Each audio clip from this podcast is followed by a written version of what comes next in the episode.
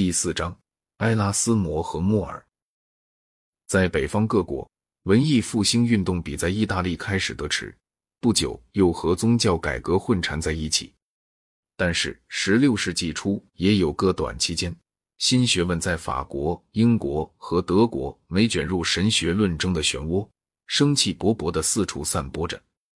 这个北文艺复兴运动有许多地方和意大利的文艺复兴大不相同，它不混乱无主，也不超脱道德意味，相反，却和虔诚与功德分不开。北文艺复兴很注意将学问标准用到圣经上，得到一个比拉丁语普及本圣经更正确的圣经版本。这运动不如他的意大利先驱辉煌灿烂，却比较牢固。比较少关切个人炫耀学识，而更渴望把学问尽可能的广泛传播。埃拉斯摩和托马斯·莫尔爵士这两人，可算是北文艺复兴运动的典型代表。他们是亲密的朋友，有不少共通处。两人都学识渊博，固然莫尔博学不及埃拉斯摩，两人都轻视经院哲学，两人都抱定由内部实行教会革新的志向。可是，当新教分裂发生时，又都对他悲叹不满。两人都写一手隽妙、幽默而极度老练的文章。在路德叛教以前，他们是思想上的首领；但是在这之后，新旧两边的世界都变得过于激烈，他们这种类型的人就不合时宜了。莫尔逊教死了，埃拉斯摩落魄潦倒。无论埃拉斯摩或莫尔。都不是严格意义上的哲学家。我所以论述这两人，理由就在于他们可为实例说明革命前时代的性格，在这种时代普遍有温和改良的要求，而切诺的人尚未让过激派吓得倒向反动。他们又体现出抗逆经院哲学这件事的特色，即嫌恶神学或哲学中一切体系性的东西。埃拉斯谟（一四六六年至一五三六年）生在鹿特丹，他是私生子，因此关于自己的出生维系编造了一套浪漫性的假话。实际，他的父亲是个祭司，一个稍有学问、懂得希腊语的人。埃拉斯谟的生身父母在他尚未成年时死去，他的那些监护人显然因为侵吞了他的钱，哄诱他当了斯泰因的修道院的修士。这是他毕生悔恨的一步。监护人里有一个是学校教师，可是他所知道的拉丁语比埃拉斯莫身为小学生已经知道的还差。这位老师回复这孩子来的一件拉丁文书札，在信中说：“万一你再写这样典雅的信，请给加上注解吧。”一四九三年，埃拉斯莫当上冈布雷地方主教的秘书，该主教是金羊毛骑士团的团宗。这给了他离开修道院去游历的好机会，只不过并非如他的夙愿去意大利罢了。他的希腊文知识当时还很粗浅，但他在拉丁语方面具备高度素养。为罗伦佐·瓦拉的那本论拉丁语的种种雅致的书，埃拉斯谟格外敬仰瓦拉。他认为用拉丁文和真信仰完全可以并容，还举奥古斯丁和杰罗姆为例。看来他明明忘记了杰罗姆的那个梦，梦中我主痛斥他读西塞罗的作品。埃拉斯谟一度入巴黎大学，但是在那里找不到对自己有益处的东西。这大学从经院哲学发端，直到葛森和宗教会议运动，曾有过他的黄金时代，但是现在老的论争都干枯无味了。托马斯派和斯格托派原先合称古代派。这派人对奥卡姆主义者论持争辩，后者称作名目论派，又称近代派。终于在一四八二年，两派和解，携手一致对抗人文主义者。当时大学界以外，人文主义者在巴黎蒸蒸日上。埃拉斯摩憎恶经院哲学家，认为他们老朽过时。他在一封信里提到，他因为想取得博士学位。竭力不谈一点优雅或隽妙的事，任何一派哲学，甚至柏拉图和亚里士多德，他都不真正喜好。只不过这两人既然是古代人，谈到时必须表示尊敬罢了。一四九九年，埃拉斯摩出访英国，爱好英国的文女孩子的风习。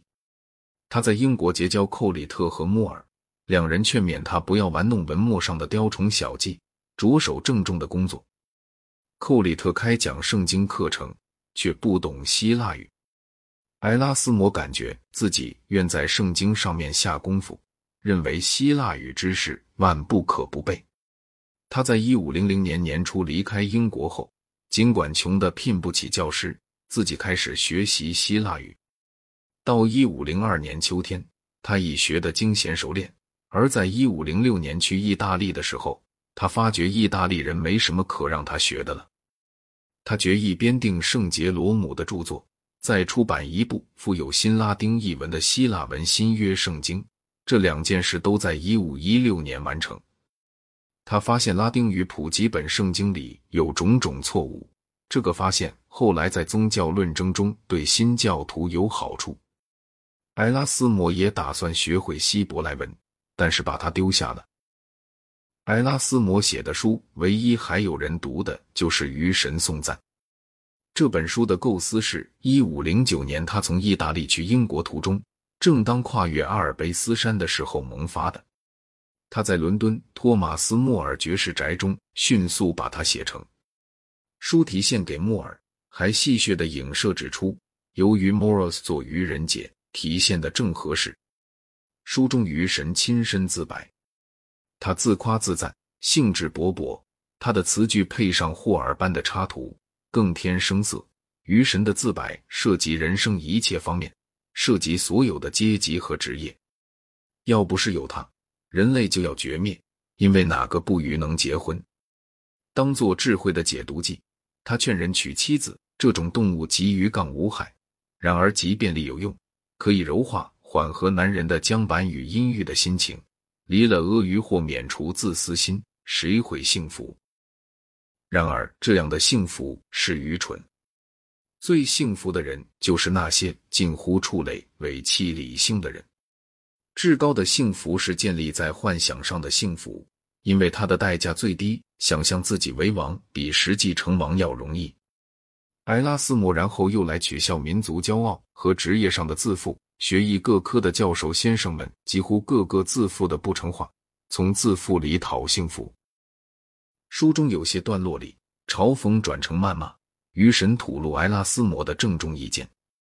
这些段落谈的是各种教会弊端。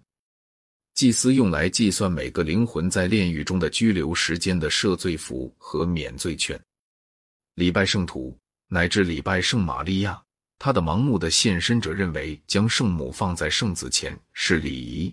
神学家们关于三位一体和道成肉身的争论话题说，经院哲学各流派、教皇、枢机主教和主教，这一切全受到猛烈的讪笑。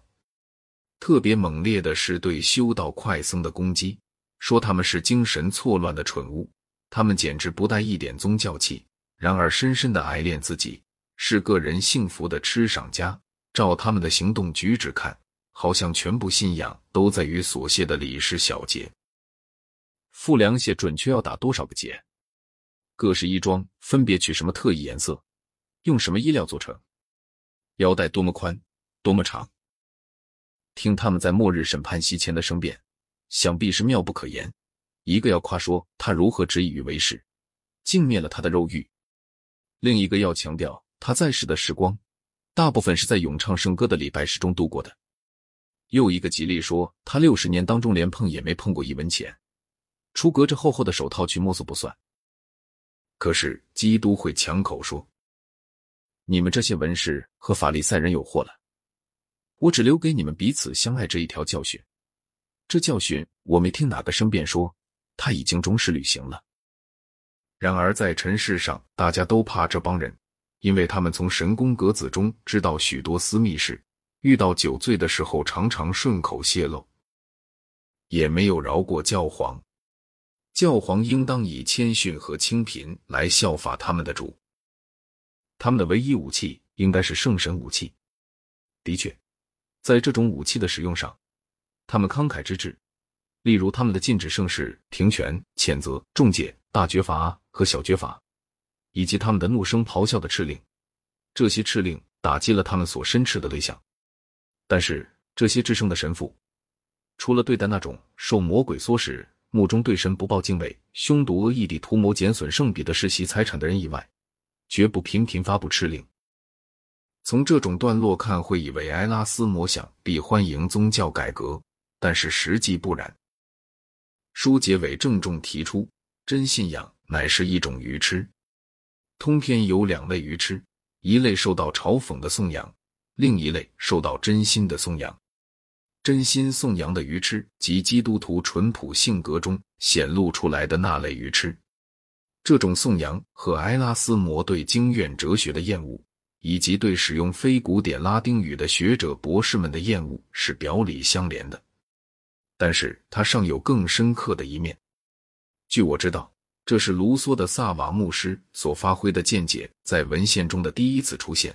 按这个见解，真的宗教信仰不出于智而发于情，精心锤炼的神学全部是多余的。这种看法已日益流行，目前在新教徒中间差不多普遍都接受了。它在本质上是北方的重情主义对希腊上知主义的排斥。